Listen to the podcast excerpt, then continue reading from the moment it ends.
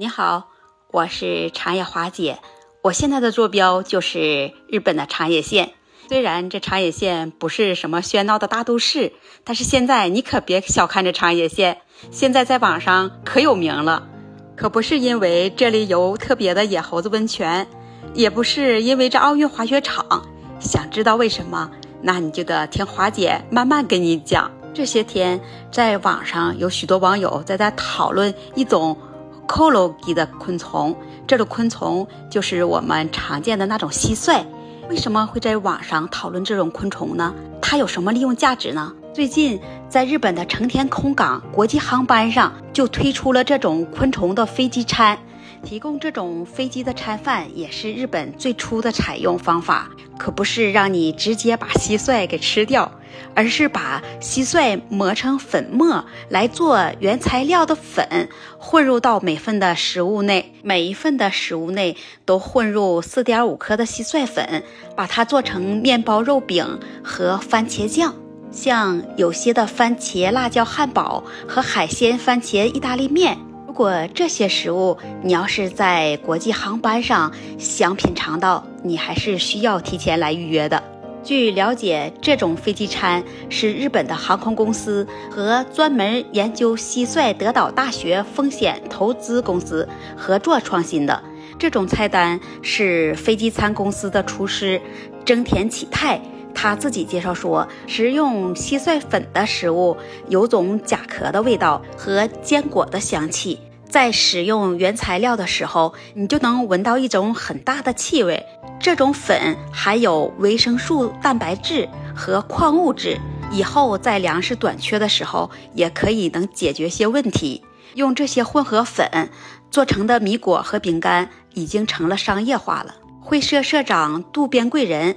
他还说想把这些作为创新的食材，在社会上全面宣传推广。这些飞机餐在七月一号起就可以开始实施预约了。蟋蟀是一种常见的昆虫，也是中药的一种。它的味道啊有点辣咸，它属于温性，而且有毒，有利尿消肿、促进益生菌的生长、降低自身的炎症，有这些功效。有些网友说，那吃它应该是没有问题了。公司的负责人就说，吃这些蟋蟀粉的小食品是为了保护环境，能提前把蟋蟀给消灭掉。我就在想，那他们吃这些蟋蟀粉的小食品，真的就是为了保护环境，还是为了补充人体的蛋白质呢？我是觉得呀，大部分人都不会去接受这蟋蟀粉做的食物。还好，这蟋蟀是被磨成粉了。从外观上看，这些食物是看不出来的。如果是要整只去吃掉这些蟋蟀，那真的是吃不下去。其实，在日本很早的时候就有吃昆虫的饮食文化，因为它是一种特别的饮食文化，所以在日本仅限制于局部地区有。其中，这长野县早些年就有吃蝗虫和蝉的饮食文化。到了战争结束以后，才恢复了正常。目前在长野县就推出了用昆虫作为零食的贩卖机，里面包括蟋蟀等十八种杂质的虫子。当你来到日本长野县的高深町，在大街边上，你就会看见设立有昆虫类食品的自动贩卖机。日本的媒体也称，当地有食用昆虫的文化习惯，也可以被作为新的方式来补充蛋白质。其中这些昆虫有蚂蚱、蝉、田鳖、龙虱、蟋蟀，它们的制作方法都是烤制或者是油炸的，有的是巧克力味的，也有的是盐味的。这些做好的食品，把它放到一个小袋子里，每个小袋子里的食品售价会从一千日元到两千六百日元之间，合人民币是五十元到一百三十元左右。负责人大泽麻实他介绍说，这种售卖的方式是为了给顾客提供新的蛋白质，而且方便食用。五月份的时候，就在长野县的阿志村就已经设置有这种贩卖机了。有些昆虫卖的火爆的都卖断货了，也受到了各界的关注。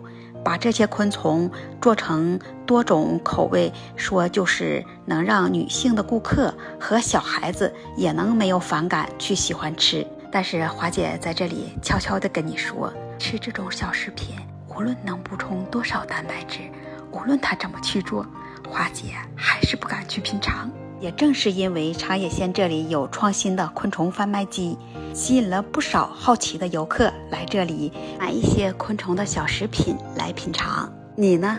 你敢吃这些小食品吗？听完了华姐今天给你的分享，你知道长野县为啥这么有名，也为啥在网上这么火了吧？如果你对些小食品感兴趣，来旅游的时候就来这长野县买一些这昆虫的小食品来品尝品尝。天听完了华姐带给你的分享，你有什么想法？欢迎在评论区和华姐留言互动。如果想更深度的去了解日本，那你就可以关注订阅华姐的专辑。那今天就给你分享到这里，我们下次再见。